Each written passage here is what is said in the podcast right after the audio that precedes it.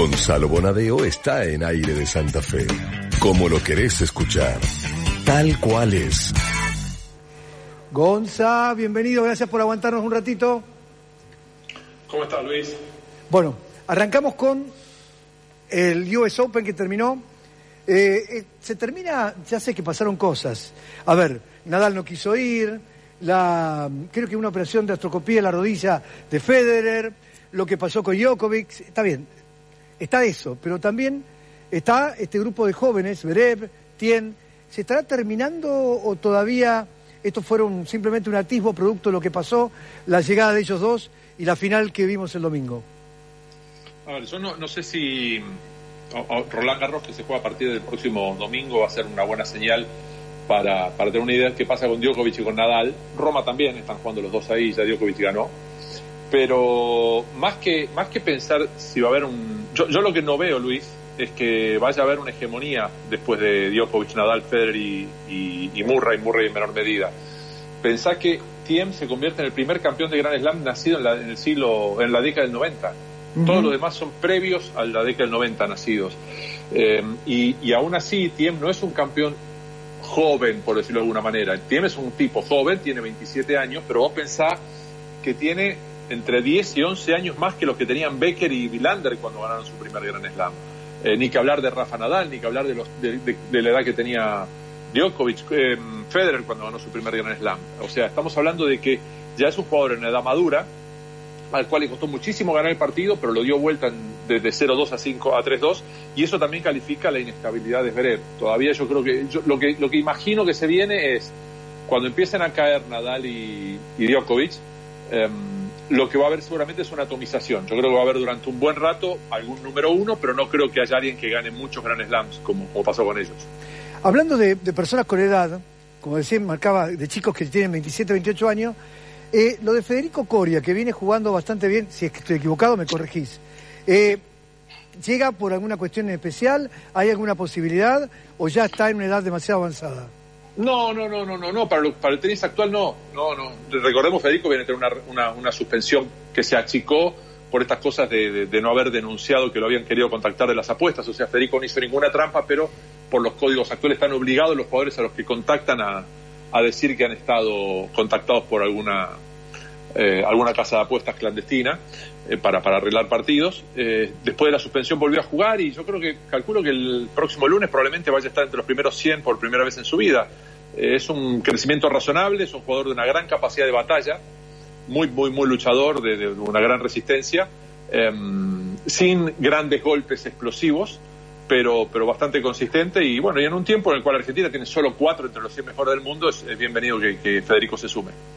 La mm, selección, digamos, tener la sensación de que finalmente habrá fecha FIFA, o mejor dicho, tendremos eh, las eliminatorias en el 8 y el 13. Estamos dando vuelta ahí, no, no termino de entender. FIFA dice que sí, Comebol estuvo ahí dando vueltas. Es que, a ver, lo, que va a pasar ahora con lo de Boca en Paraguay es una señal más o menos de lo que puede suceder. Eh, se están, eh, los gobiernos están tomando medidas a favor del fútbol que no están tomando a favor de los ciudadanos. O sea, eh, vemos el caso de lo que pasó con San Luis y, el señor que falleció, eh, el señor que falleció sin que pudieran verlo sus hijas, lo que pasó con el pase del señor de Neuquén que quiso ver a su hija que estaba muriéndose en Córdoba y no pudo entrar, pero van a entrar personas de otro país solo para jugar un partido de fútbol, es como muy raro. Eh, me parece que es bastante ingrato. es más, viste lo que pasa con Libertad, haciendo el anuncio de que eh, van a hacer una presentación, que van a jugar bajo protesto. La verdad es que no tienen que jugar bajo protesto. Si ellos consideran que está en riesgo la salud de sus jugadores, no se tienen ni que, presentar a jugar contra Boca, directamente, no presentarse. Tampoco es un hecho tan grave si estás defendiendo la salud de tus jugadores. Eh, pero ¿qué pasa? Hay presiones importantes, sobre todo de la televisión. La televisión ha venido bancando durante mucho tiempo el fútbol argentino, sobre todo, sin recibir un partido. Eh, entonces, bueno, en algún momento tienen que salir a jugar, más aún ahora con el tema del nuevo acuerdo de ESPN Fox, que se, supuestamente se estaría quedando sin, sin el fútbol local. Eh, en el caso de las eliminatorias, esto le corresponde a Teis Sports, al cual la AFA no le está dando ni el ascenso ni la Copa Argentina. Eh, eh, tiene que ver con.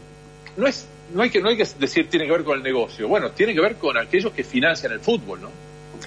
Me acordaba de vos cuando hablaba de los chicos que estaban trabajando en Fox y, que no van a tener cabida. El pase de Mariano Clos a, a, a ESPN, que también es parte de esa historia. Sí, sí, sí, sí. Sí, bueno, es algo que estaba, justamente lo charlé con él en privado y, le ofrecieron un... Pensá que está de vuelta ahí metido en el tema ESPN con algunas producciones, creo Juan Cruz Ávila, que es quien llevó a Mariano Cruz a la televisión, alguien a quien yo conocí mucho, el hijo de, Carlos Ávila, el, alguien que trabajó mucho en los tiempos fundacionales de fútbol de primera. Eh, y, él un poco lo convenció a pasarse, porque además en ESPN es quien va a tener todos los torneos importantes, salvo el fútbol argentino, y Fox Sports tiende a una, no sé si una desinversión, pero un escenario bastante más complicado. De todos modos, estas son cosas empresariales y, como podrás ver, preguntaba Vincentín, si no, eh, las cuestiones entre gobiernos y empresas siempre son muy volátiles. ¿no? Y lo último, ¿qué te pareció? ¿Cómo fue el debut de, del equipo de Bielsa? ¿Cómo lo viste frente al Liverpool? Más allá de la jugada fortuita al final que terminó con el gol. Me parece muy ambicioso querer jugar casi con el mismo plantel que el torneo anterior de, esa manera. Me parece que va a ser de alto riesgo y va a dar un gran espectáculo porque la medida no va a estar en un partido con Liverpool. El partido con Liverpool es un partido en el cual cualquier cosa que hagas, que sea hasta perder por poco, va a ser algo muy bien visto, sobre todo por cómo jugó el equipo de Bielsa, muy audaz. Eh, el tema es cuando Leeds tenga que jugar con Brighton o con Swansea cuando, juegue con equipos similares, ahí es donde va a necesitar mostrar otro tipo de, perfil. Yo lo que más rescato es em, esto que, a veces hemos perdido de vista, ¿no? Bielsa no es el técnico que era en el año 2002. Sus equipos juegan distinto.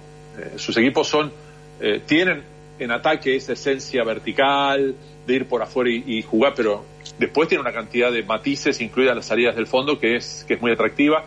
Y en definitiva, más allá de lo que discutamos en Argentina sobre si nos gusta más o menos Bielsa, lo importante es lo que digan en este momento en la Premier League. Y en la Premier League es muy bienvenido un estilo como el de Bielsa.